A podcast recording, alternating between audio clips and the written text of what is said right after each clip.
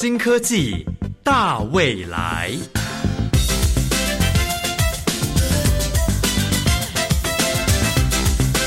科技的进步让你看得见未来，深入浅出的介绍让你听得懂科技。欢迎收听由谢若楠制作、吴宜佳主持的《新科技大未来》。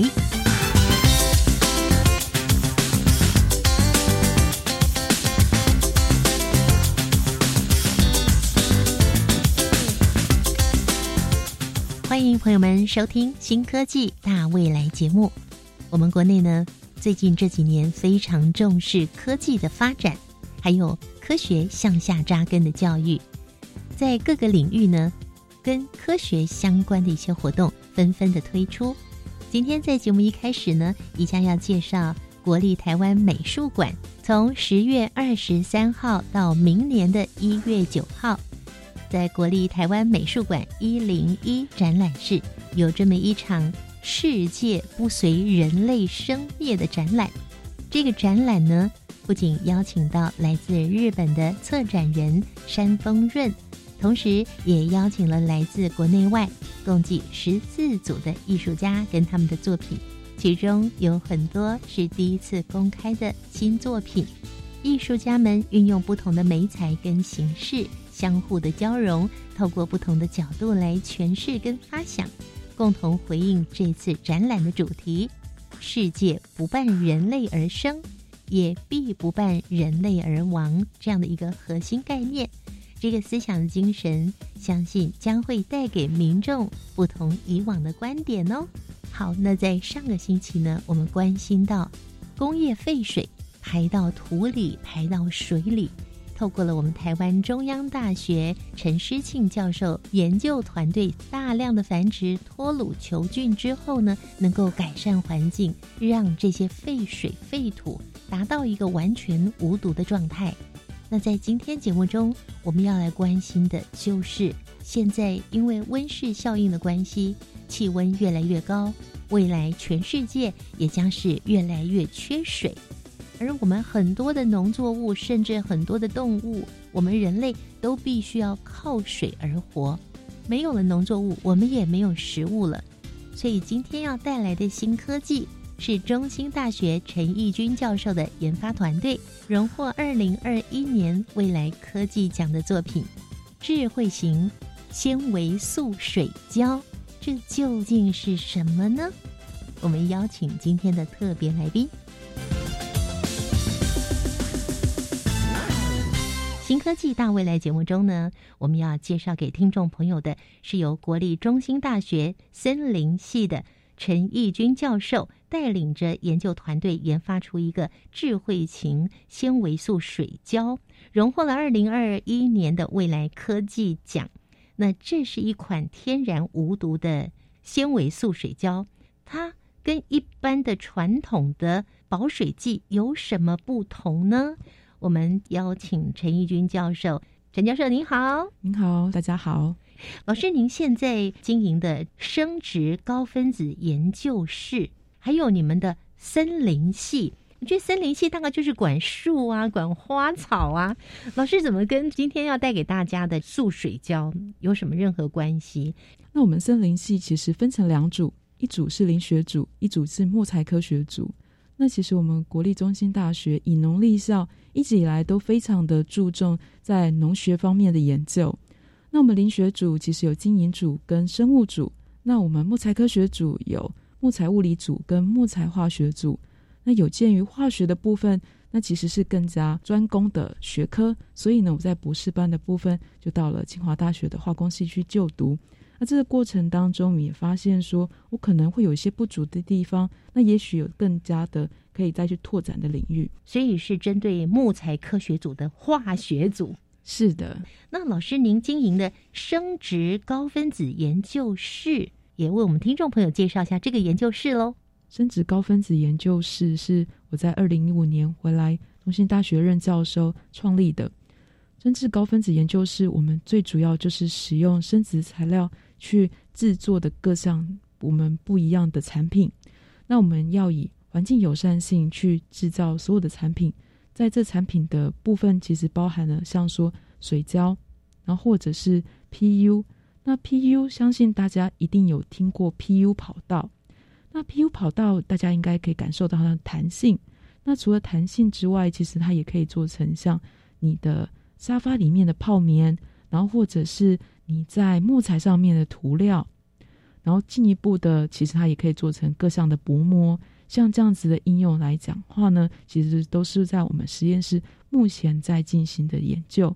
那我们当然希望这些产品都是来自于天然的材料，所以呢，我们有使用木材、蓖麻油或者是其他的天然的原料，我们去进行制造。然后，所以我们实验室其实一直以来也有跟其他的厂商去进行连接，然后创造更好的。这些产品给未来的研究伙伴或者是呃消费者去做使用。所以，教授您经营的这个生殖高分子研究室可以说是一个友善环境的研究室喽。是的，是的。刚刚这个吴主持人有提到纤维素的部分，那纤维素呢，其实就是植物体里面最多的成分。营养师会鼓励我们要多吃蔬菜水果，说里面有很多的纤维质。指的是这个吗？是的，纤维素来讲的话呢，其实是支撑植物体当中一个很重要，像钢筋一样的角色。嗯，那其实是由葡萄糖排列而成的。那为什么它的强度这么强呢？是因为它有氢键。那氢键呢，其实我们好像不要想的太难，因为表面上面来讲话，它有一些化学的官能基会让它。暂时性的手牵手在一起。刚刚讲的氢键哦，一般会听成氢键口香糖的氢键，那个氢是氢气的氢，氢气的氢，键是键盘的键，键盘的键，是的，是的。嗯，好，那氢键的部分就会在在的影响到我们接下来很多方面的研究。是哪些研究会被氢键所影响呢？比如说，像我们这一次所研究的这个水胶。那水胶部分纤维素的材料，其实它本身在上面有很多的氢氧基，氢氧基的部分就会形成氢键。所以呢，其实一般来说，我们看到纸其实是不溶于水的。你是说，我们像一张 A4 纸啊，或是我们课本的纸啊，不会马上被水溶解，可是你放久了，或是果汁机打一打，它也就会溶在水里了。那其实你看到也就会分散。它其实会沉在底下，没有看到它完全的呃膨润开来。它可能体积会稍微大一点，可是它吸不了多少水，而且它还存在。它当然还存在，而且我们肉眼看得到它，其实它大概就是微米等级。嗯哼，那其实尺寸是很大的。那当我们要让它是。呃，更小的等级，那或者是让它变成是完全的溶在水里，所以我们做了一点点努力。嗯哼，那其实我们就要想说，那哪一方面的材料我们可以再做使用？那我们就可以将氢氧基变成甲基。嗯，所以我们这一次使用的智慧型纤维素就是甲基纤维素。老师，甲基又是什么东西呢？那甲基其实想起来很简单哈。那其实我们身体里面只要有碳。有氢，那钾，那我们可以想的很简单，那就是一个碳接上三个氢。老师，你学化学的觉得很简单，我们这个离化学很远的就觉得很难想象。但是没有关系，我们大致上了解一下，那个钾呢是一个金字部，在一个甲上甲乙丙丁的甲，对不对？是是甲乙丙丁的甲。哦，没有金字旁哦，没有金字旁。我们等一下要讲到另外一个小主角，它也是甲，可是它就有金字旁哦，这还有差别的哦。是的，是的。好，所以老师刚刚讲那个甲基，基本的基吗？是的。那它究竟是什么呀？它其实就是结构最简单的分子哦，结构最简单的分子之一。那请问有乙基、丙基吗？当然有，哦，也有哦。一直到甲乙丙丁戊己壬庚辛壬癸啊，一直到很长的链都有，一直到后面是越大还是越小？越来越长哦，是长长，它的链链接的链是越长，是的，所以甲基是最短的，最短的，最小的。哦，好，那老师刚刚讲的这个智慧型纤维素水胶运用的，就是刚刚有讲到一个甲基。然后你还要再给我们带来另外一个有金字旁的钾，又是什么呢？那我们刚刚讲到甲基纤维素，其实我们在日常生活当中常常看到它，可是呢，你可能会忽略它的存在，因为它常常应用在化妆品或是食品的产业。那有时候你会发现，酱油膏或者是酱油，呃，我们希望让它变得更粘稠的时候，嗯我们一般来说都会加进去这些纤维素。嗯，那这些嗯纤维素其实为了让它粘度来讲话，可以调整，所以会有甲基纤维素，或是我们刚刚讲的乙基纤维素，或者是呃其他只要接上不一样的官能基的纤维素。嗯嗯嗯，那纤维素的用途很广泛，这是其中一个。那其实我们就可以想见，光是甲基纤维素，那为什么可以改变这么多的性质？那其实就是从氢氧基变成甲基之后，那如果我们再加上另外一个主角，我们今天要介绍另外一个主角是金字旁的钾。那金字旁的钾呢，其实我们常常都有听到，肥料里面有三个最主要的元素，氮、磷、磷、钾，是我的生物还不错耶。那第三个呢，就是我们今天要讲的第二个主角了，嗯，氮磷钾的嗯哼钾。是那钾的部分呢，其实我们就可以想见，它带有是正电。那它可以跟谁接呢？像说硫酸，那硫酸根其实基本上它有两只手，它可以做很多的事情。当我们将钾盐跟硫酸根放进去甲基纤维素的时候，它均匀的在水里面游啊游的过程当中，它就会跟甲基之间互相产生不一样的亲疏水性。那我们刚刚讲到氢氧基，那氢氧基一般来说都是属于好亲水的。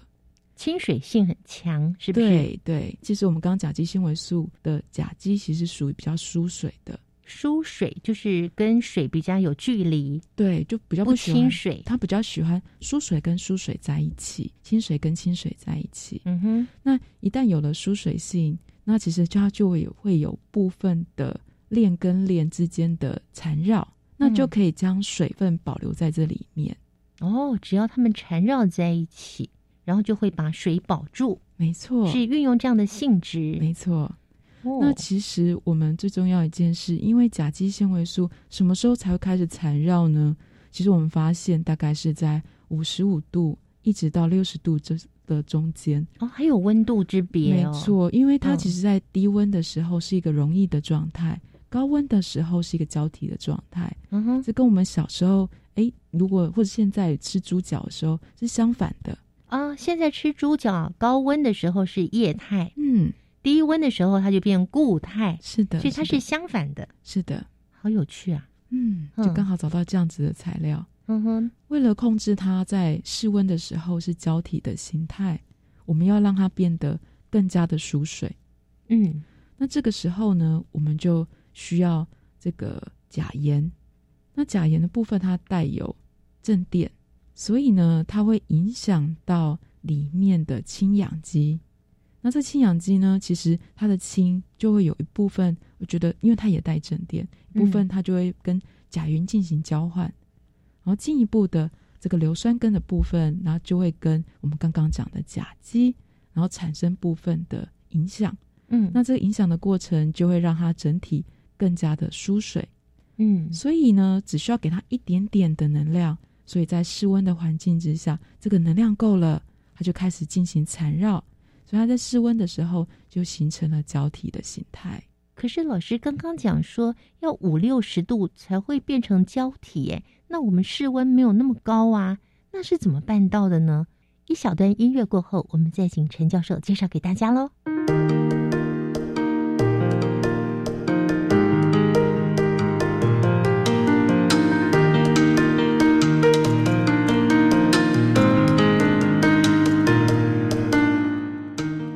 广播电台新科技大未来节目，今天我们邀请到了中兴大学陈义军教授，为大家介绍他所研发的速水智慧速水胶是怎么样可以让这个速水胶可以在室温之下变成胶体胶状的呢？因为甲基纤维素本来是这个温度，我们只要加了，这就是我们最聪明的地方。我们就是加了硫酸钾之后，就可以让它变成是室温的环境之下，它就是一个果冻的，是一个胶体的形态。哦，是这样子。那那老师就先跟我们介绍一下今天带来的这项研发喽，智慧型纤维素水胶。那个胶水水胶胶水就颠颠倒过来的意思，但它它它也是这种属于这种黏黏的那种感觉吗？老师介绍一下这项没有研发问题。嗯我相信大家一定都有吃过野果，野果，野果大家吃过 QQ 对不对？QQ 对不对？嗯其实它就是纤维素做的。老师，那那个珍珠奶茶那个珍珠应该也是吧？珍珠奶茶珍珠长得很像，是好朋友，是嗯淀粉做的。哦哦，不一样，它们的链都是葡萄糖组成的，嗯可，是它们排列的方式刚好有一点点不一样。哦，所以呢，一个可以保住比较多的水，嗯，然后可是它就是比较 Q 一点。然后另外一个，不觉得野果吃起来比较有纤维的感觉？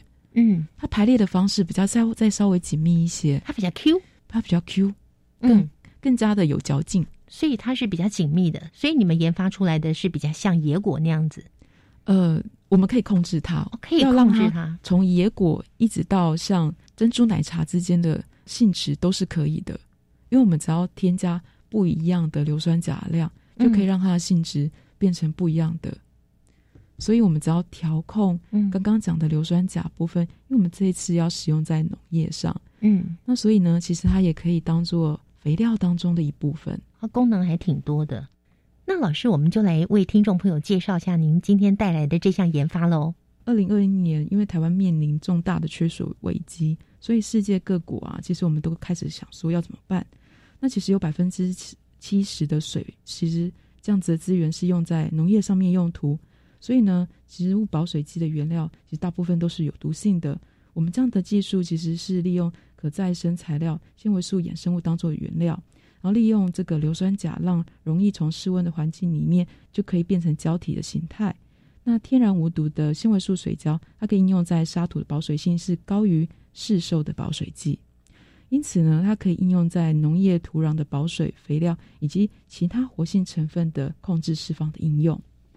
好，老师，那我听到这里就会觉得，我以前有种过一种植物，就是玻璃杯，那个植物是绿色植物，那下面就会有一颗一颗圆圆的，哎，有彩色的，红橙黄绿蓝靛紫或透明的都可以。那个好像叫做水晶宝宝，那我们就不用加泥土了。老师指的那个保水剂跟这个有关吗？那我们刚刚有提到市售的保水剂，那市售保水剂就像是水晶宝宝一样的材质，那这材质呢其实是有一些毒性的，那尤其是它在在环境里面分解了之后，其实对于人是有神经毒性、生殖毒性。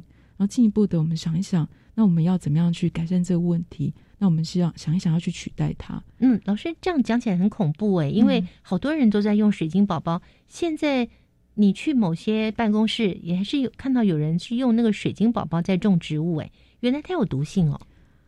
当我们在种植的时候，其实大部分是没有的。可是，一旦当它被分解了之后，如果它从比较完整性的形态变成慢慢变成比较小的形态的时候，那尤其是它的单体，单体的意思就是像我们的纤维素是一个长链，然后它的单体就叫做葡萄糖，那它的长链就叫做聚丙烯酰胺，然后它的单体其实就是丙烯酰胺。嗯，然后这个结构的小小的单体，它其实是有我们刚刚讲的这么高的毒性。嗯，老师那个毒性，你刚刚讲神经性毒性，诶，是的，是的，很恐怖诶。那其实这个大部分都是在对小动物，然后去做这方面的研究，所以我们才会这么担心。嗯，那老师先告诉我们，正在使用水晶宝宝种绿色植物盆栽的这些朋友们，他要怎么去处理那个水晶宝宝是比较减少伤害的呢？那目前来讲的话，其实有很多的，大部分我们要收集垃圾的时候，那我们当然建议大家就是好好的把它进行包装，然后不要让它会释放出去到外面的土壤。嗯，那有的是用掩埋的，那有的是用焚化的。那焚化炉大部分都可以完全燃烧，这大家不用太担心。嗯那如果一旦包好了，没有泄漏出去，其实它在呃一般的掩埋场里面，其实它可能会跟其他的物质在产生部分的这个嗯、反应啊，然后或者是我们想一想，因为在呃一般的掩埋场附近，其实人家比较少，哦，那其实这么少的人。那其实基本上空气里面会把它稀释，哦，OK，但是哦，绝对不能够说水晶宝宝我不我不用了，就把它丢到垃圾桶，不行，你要多几层的包装，不管是烧掉也好，掩埋也好，对于环境对我们人类的毒性会降到最少。而且我们刚刚还忘记讲到一点，就是地下水了。一旦它流进地下水，那可能会被植物所吸收，那可能会有一些累积上面的问题。嗯哼哼。可是呢，因为水晶宝宝它的浓度来讲话是很高的，化学品来讲话是，如果将它分解之后，它的量太多，所以我们才这么担心的。是老师，您讲这么的担心这件事情，可是我来看呢，要使用这个水晶宝宝来种植种这个盆栽的人，好像数量没有那么多，或者是说有可能这种类似水晶宝宝的东西会广泛用在农业上吗？当然，当然，因为。其实像我们呃，二零一五年、二零一八年、二零二一年三年都缺水，那三年都缺水的上面，其实我们就是可以想见水资源不够用。但是在农业上面，我们就考虑说，我们可不可以用其他方式去种植园艺或是其他的植物？那园艺作物其实一直以来都是呃价格上面比较高的，他们就可以在季质里面添加我们刚刚讲的保水剂。那这个保水剂呢，大家也不要想太难，像说我们平常看到尿布。然后或者是呃其他的卫生用品，只要可以大量的吸水，那大部分都是属于我们刚刚讲的结构。嗯，那除了我们刚刚讲结构之外，当然还有比较安全性一点的。可是这些都是从化石原料来的。那化石原料的意思就是我们从很久的很久之前的一些植物体或是动物体在地下埋了之后，慢慢的变成我们现在开采的石油，我们全部都叫做化石原料。嗯哼。那从这个化石原料，呃，再再制成这个保水剂，就好像我们现在大家避免使用的塑胶产品是一样的意思吗？是的，是的，因为我们现在使用的塑胶产品，其实大部分我们都可以看到，都是从我们刚刚讲的石化工业来的。对对。那可是呢，其实它都是一百万年前之前的碳。嗯。那我们现在空气有太多的氧化碳了，然后造成我们的温室效应。所以造成我们的温度提高，嗯，土壤更加的不容易保水了，嗯嗯。然后在保水的过程当中，我们当然希望它在白天温度比较高的时候更加的保水，所以它是胶体的形态。嗯，那我的保水剂纤维素来讲的话呢，它有一个更聪明的地方，它在晚上的时候，它其实会将水分给释放出来。晚上会释放水分，那白天呢？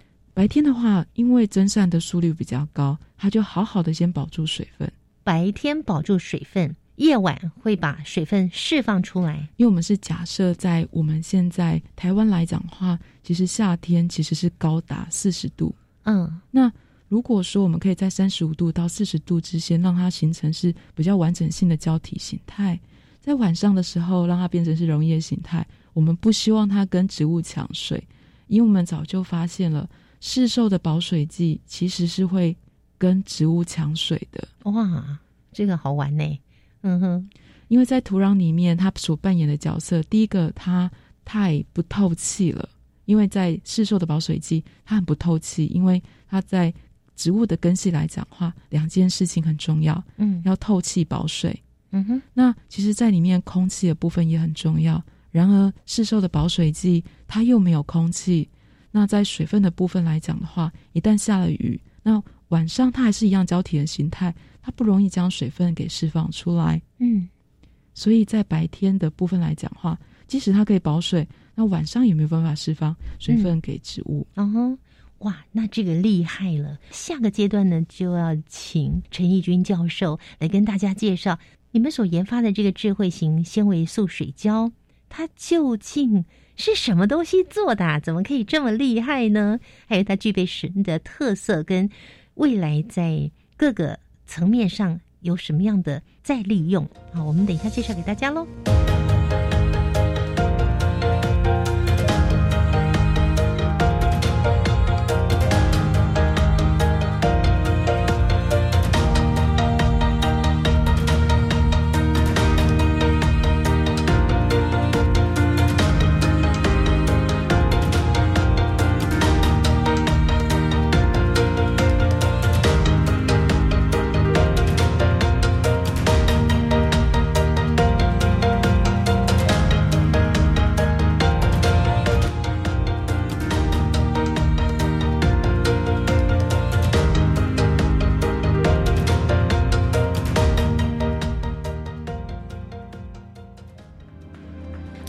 示，核四下方有断层带，发生核灾，影响一千万人，不该重启。上次公投大选选务繁重，开票到半夜两点，公投大选不该并在一起。三阶不顺利，将会影响稳定的电力，严重伤害产业、民生、经济。国际标准的美猪美牛一样安全，进口肉品拒绝国际规范，将阻碍台湾加入国际贸易体系。行政院呼吁，十二月十八日公投，请踊跃出来投下。四个不同意，让台湾维持竞争力。以上内容由行政院提供。这是台湾大学慈幼会山地服务团同学们的歌声。这是台东县海端乡山地部落孩子的歌声。这两种声音的交汇，在你的脑海是否建构出美好想象的画面呢？欢迎您收听每周日晚间七点到八点教育电台温馨快递的节目，为您记录每一次的感动。中职毕业后，你想做什么呢？我已经决定申请青年储蓄方案，先去工作或是当志工，累积经验，未来会更有方向。听起来好棒哦！先工作，政府每月还会额外帮我储蓄一万元，三年可以存三十六万元哦。那我也要参加。好哦，一起上网申请，时间到一百一十一年三月十六号截止。详情请上青年教育与就业储蓄账户专区网站。以上广告由教育部提供。加外加外，阿玛波拉，扎根格玛西卡斯达斯，的加古拉布古列列。大家好，我是来自台东的胡代明，这里是教育电台。那罗哇那咿呀那呀哦哎呀，那是你呀鲁玛的呀恩哦，朋友们就爱教育电台。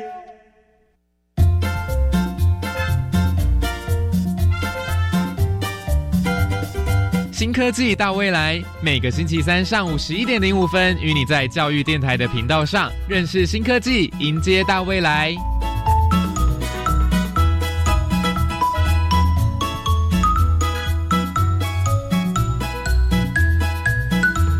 亲爱的朋友，今天在新科技大未来节目中，我们邀请到了国立中心大学森林系的陈义军教授，为我们带来他带着团队共同研发的。智慧型纤维素水胶，特别是在农业上的应用。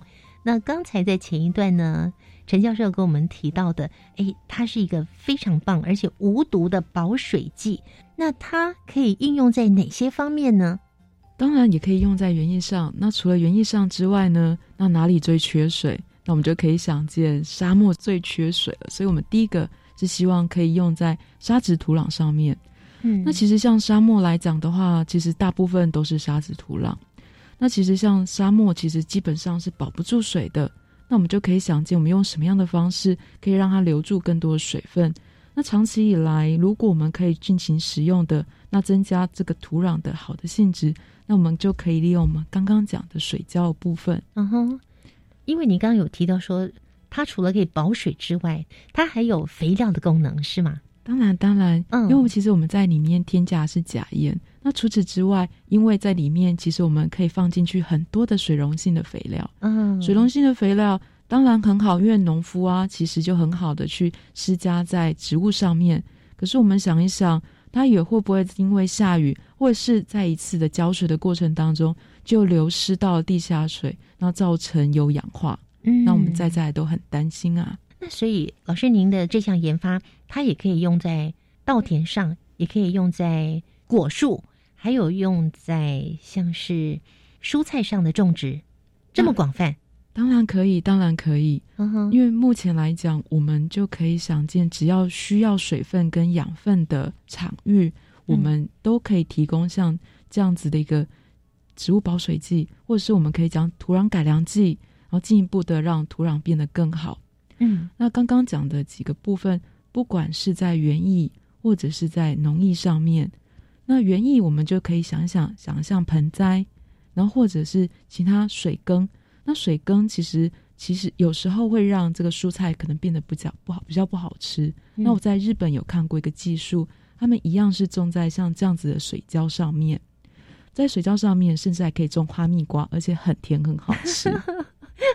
那是怎么办到的？可能就是一个商业机密了。它在里面可能添加了很多不同的营养成分，对不对？而且他们其实最重要的一个技术啊，他们也可以去控制他们上面跟下面的营养分的不同。因为也发现说，根系上面来讲话，到底要吸收什么样的水分、什么样的养分，他们可以去控制。那我也发现，可以慢慢的在。这个水胶里面添加不一样的养分去控制它，是，所以不仅仅日本办到了，我们台湾也办到了，对不对？可以。那所以老师，这个您研发的这个水胶，它是直接跟我原来的土，因为本来原来种的青菜或者是果树或者是稻米上面本来就有土嘛，就是跟它和在一起呢，还是把它放在它的表面，怎么样运用呢？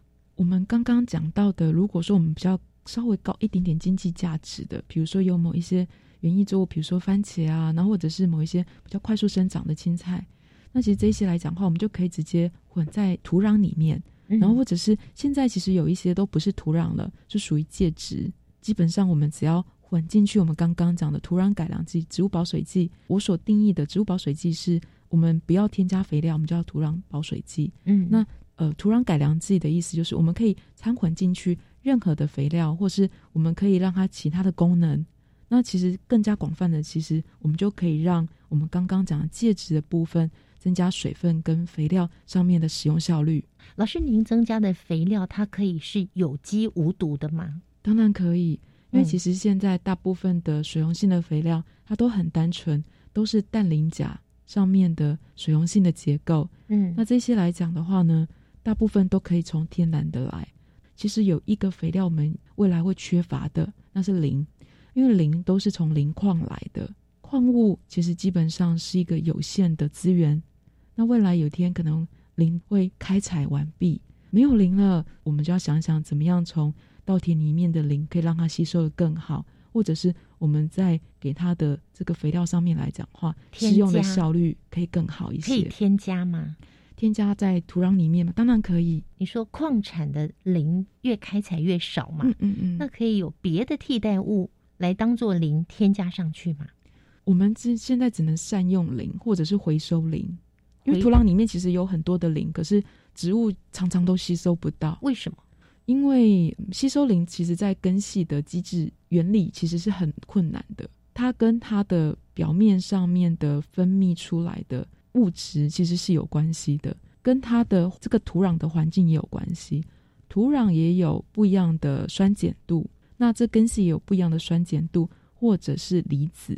那这个离子跟酸碱度之间如果不平衡，尤其是在含水率又比较低的状况之下，就会影响到磷的吸收。那农夫就会施加更多的肥料，然后也吸收不了，然后他就危害环境，然后又施加更多，所以。为什么会造成肥料永远都施加过量？嗯，因为就觉得说加一点不肥没关系，我加更多。老师这么厉害的纤维素水胶，它究竟是什么东西做的呀？各位听众手边一张纸啊，其实全部都是纤维素。那这个纤维素来讲的话呢，其实基本上如果我们把它放进去水里面，大家应该发现它没有办法完全的溶解。可能有人会想说。哎呀，我洗手去洗手间的时候冲马桶，可是它其实没有完全的溶解。嗯，因为如果你要完全的溶解，其实是会让它变成透明到半透明之间的溶液。嗯哼，为什么它会不溶解呢？最主要原因就是因为它的氢键，氢就是我们可以想见，就是上面一样有一些官能机会让它互相的产生暂时性的吸附。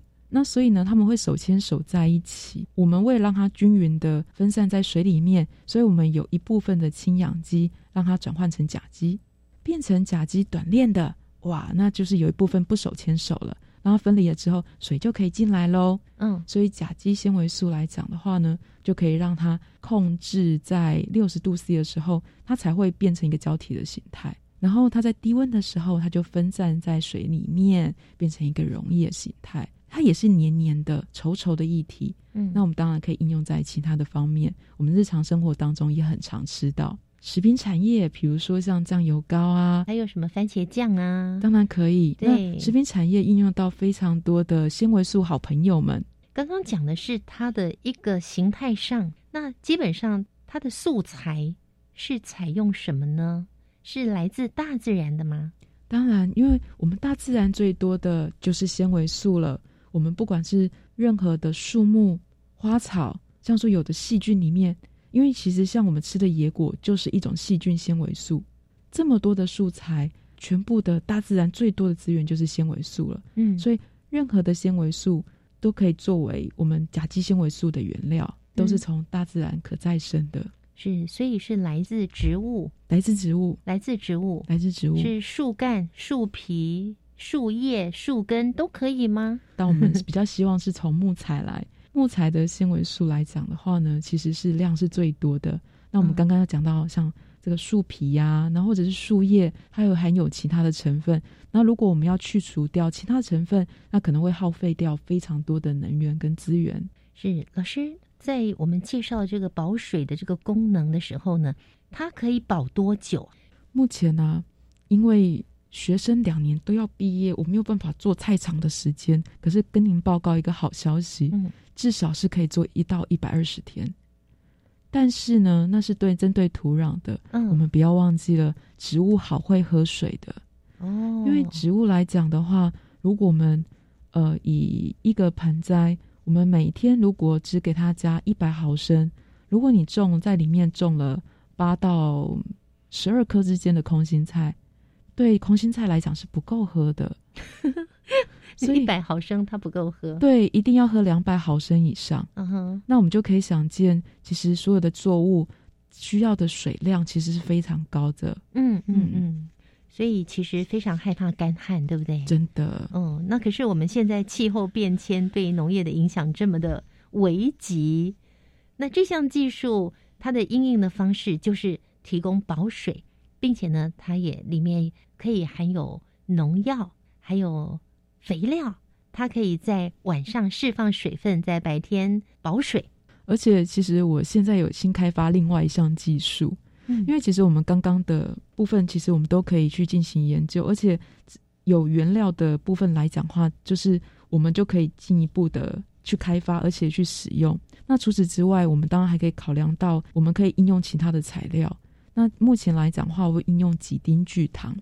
那几丁聚糖呢，其实就是在昆虫，然后或者是在很多的螃蟹它的壳里面，那这些废弃的原料都可以取到这个几丁聚糖。那几丁聚糖有时候大家也会在食品保健业会看到这样子的一个一个嗯新的这样子一个材料。那这个材料其实基本上天然，而且可以抗菌，而且进一步的它也可以促进植物喝更多的水。嗯哼，那所以它也是一种水胶。哦，所以。呃，我不是单单只有想说要开发一种，因为我想要解决的还有农业废弃物上面的问题。嗯，因为我们刚刚讲的纤维素，其实基本上，如果我们可以从年农业废弃物，比如说像菱角壳，然后是稻杆，或者是有其他的废弃的这些农业的资材，我们都可以大量的使用到我们刚刚讲的纤维素或是几丁聚糖。嗯哼，那纤维素的部分，在未来来讲，其实一定是会大量的。去做使用，我不担心。可是像几丁聚糖，它的部分其实大部分都用在食品产业，稍微受限一点点，所以我一起来帮几丁聚糖努力一下。所以最近呢，我有开发一个跟几丁聚糖相关的水胶，然后应用在农业上。目前来讲话非常的成功。那效果也是类似的吗？效果的部分来讲话，我们现在是想说要帮助种菜的好朋友，所以我们刚刚讲的空心菜。那如果他只喝一百 CC 的水，本来是不够的。嗯，现在我们让他添加进去几丁去糖水胶，他只要一百毫升的水就喝够了，长得头好壮壮，跟喝三百 毫升的水是一样的。差这么多？是的。那我们人可以喝吗？您是指几丁聚糖吗？其实有人喝几丁聚糖的，吃几聚吃几丁聚糖的那个锭来减肥。哦，真的，它可以阻断某一些，就是就是呃养分的，就是我们食物上面的吸收。这样听起来它应该很贵呀。所以我们就用不要用传统食品级的，其实我们还有很多等级可以去做使用，还有工业级的，嗯，因为它本来就有应用在农业上。是。那所以其实我们呃，听众朋友大家也不用太担心说，哎，我们刚刚讲材料好像都很贵，其实这些都是在工业上已经大量被制造、大量的被应用了。嗯。那其实，在未来的发展上面来讲话，生殖材料是很重要的。嗯哼，那为什么创立生殖材生殖高分子研究室？这就是最大的原因。嗯哼我因为我们想要取代传统的这些石化资源的源的的这些物质，可以减缓温室效应，然后进一步的推广给大家知道。因为如果在二零五零年之前，我们没有办法减少二氧化碳的排放，那其实未来有一天，我再怎么样让植物保水，我们可能要么就水太多，要么就水太少，这是我觉得我们未来一定要面对到的气候灾害。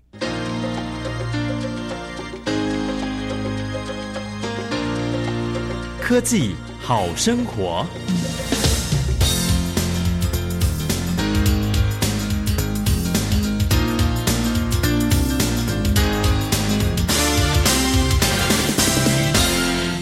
土壤改良剂其实基本上是一个未来趋势，在二零二零年的市场是十七亿美金，年复合成长率是八点二。那其实我们就可以想见，二二零二五年产值是可以高达二十五亿的美金。那现在市场其实基本上其实是北美中最大，那在依序来讲话是欧洲以及亚洲。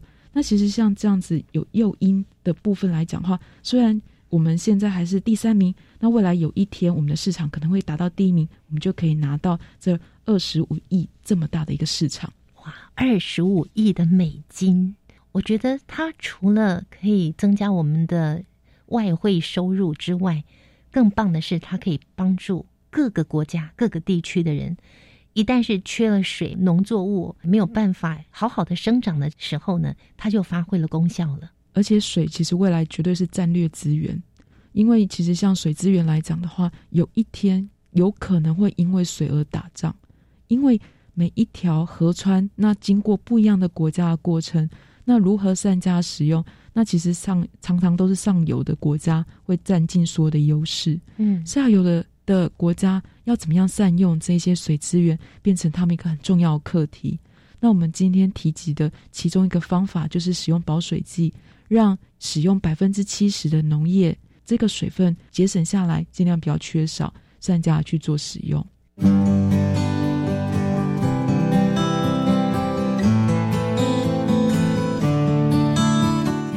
非常谢谢中兴大学森林系陈义军教授带着团队共同研究出了智慧型纤维素水胶，同时刚刚也跟我们讲这个几丁聚糖的这个新的研究哈。我们希望对于我们在土地上的这个种植植物，在保水上，甚至给予它们营养的部分，真的可以带来这么大的功效。而且我们每天都一定要吃稻米呀、吃蔬菜、吃水果。这三样没有了，我们还活得下去吗？您的这份工作非常神圣，谢谢您的研发。那也谢谢教授来到节目中为我们做介绍，继续加油喽！谢谢，谢谢。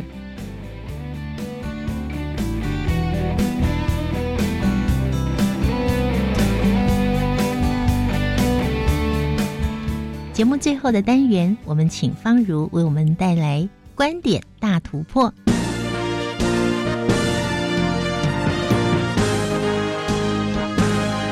观点大突破，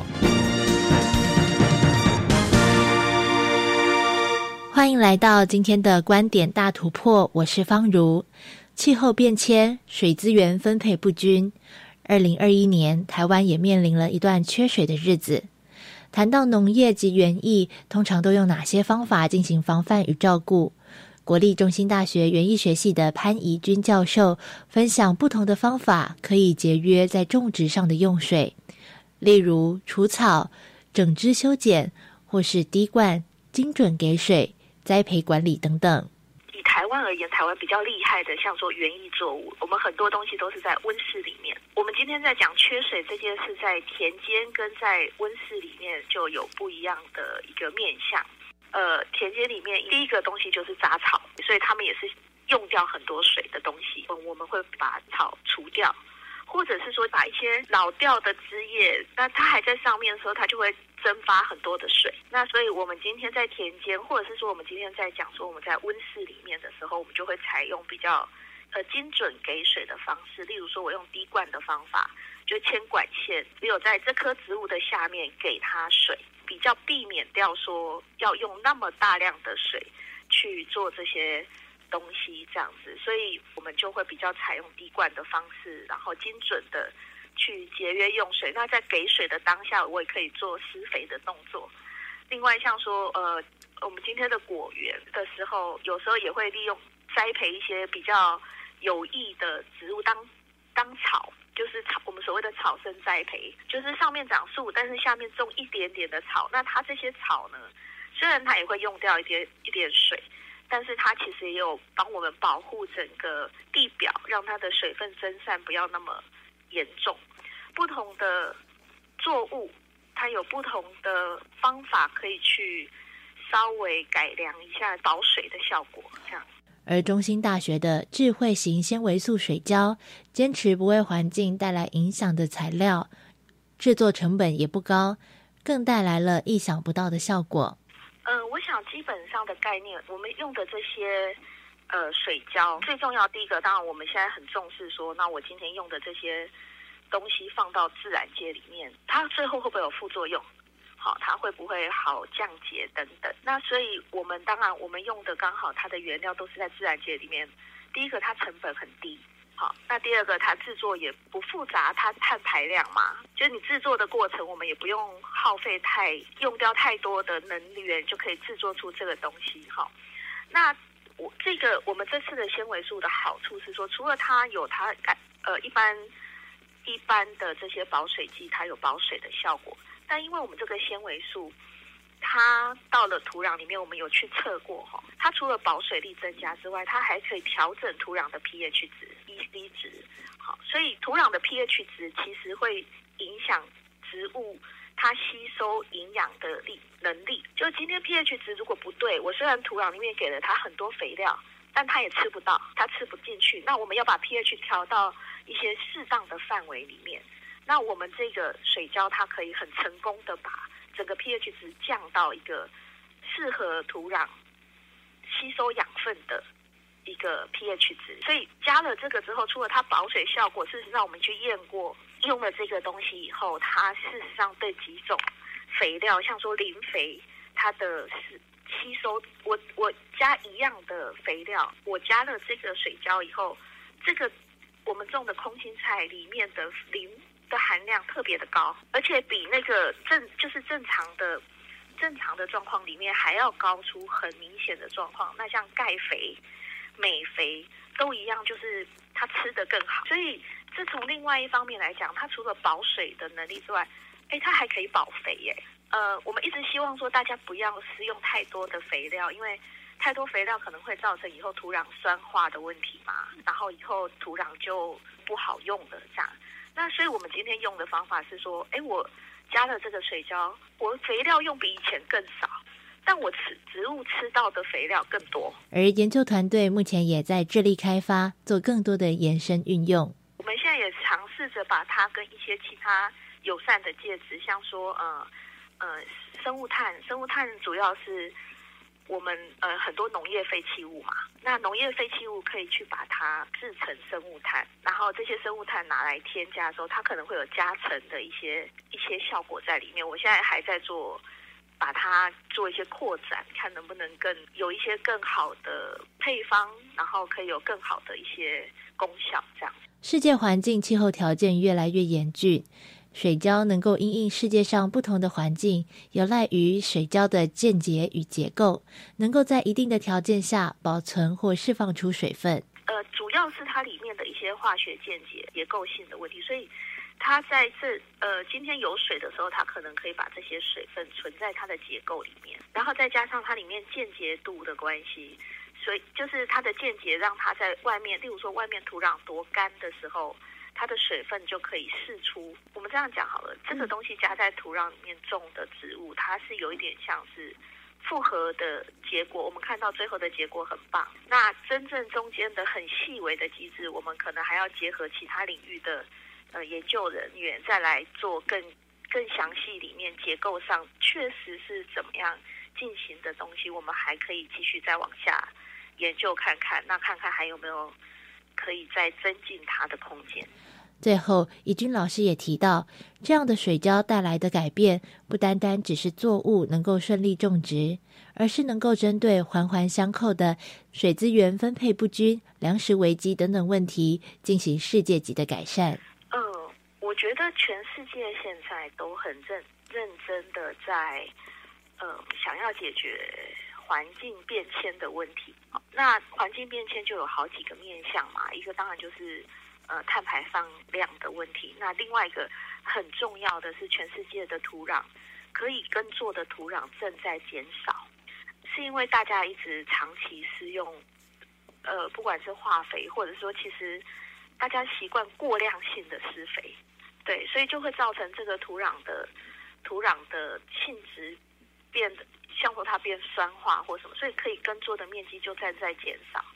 那另外一个就是水资源，很明显大家会看到，它的全世界的水资源现在都开始呈现一个很不平均，而且开始有匮乏的现象，这样子。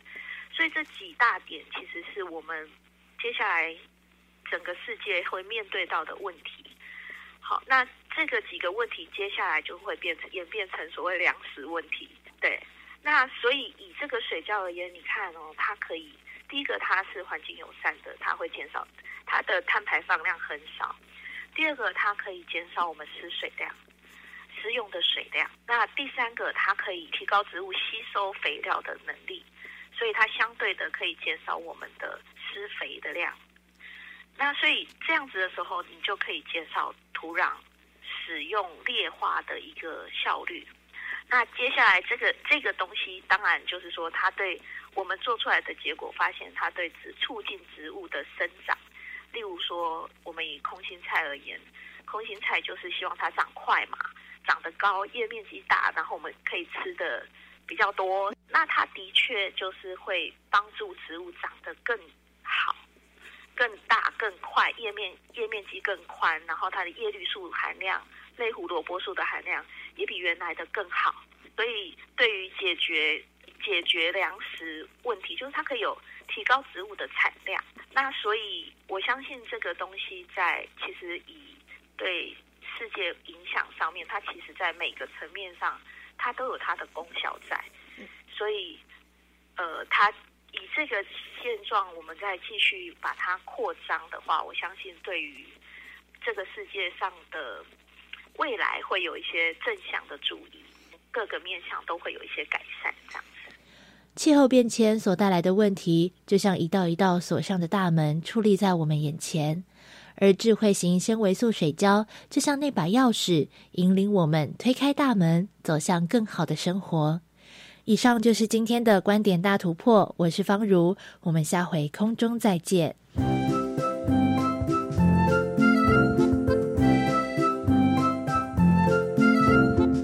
今天新科技大未来为朋友们介绍的是中兴大学智慧型纤维素水胶，它是一款环保无毒的保水剂。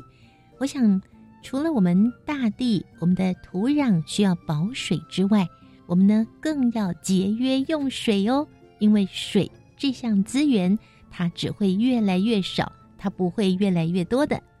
好，那我们来预告一下下个星期。要为您介绍的是哪一种科技？口罩让我们有疏离感、恐惧感，有这种隔离的感觉，因此我们就开发了未来口罩，是一款人工智慧用 AI 表情技术在背后，呃，将科技与艺术设计作为跨领域的连结。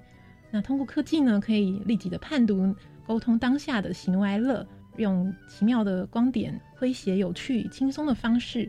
将隐藏在口罩背后沟通当下的表情显示出来，将人与人之间的人情味和温度找回来。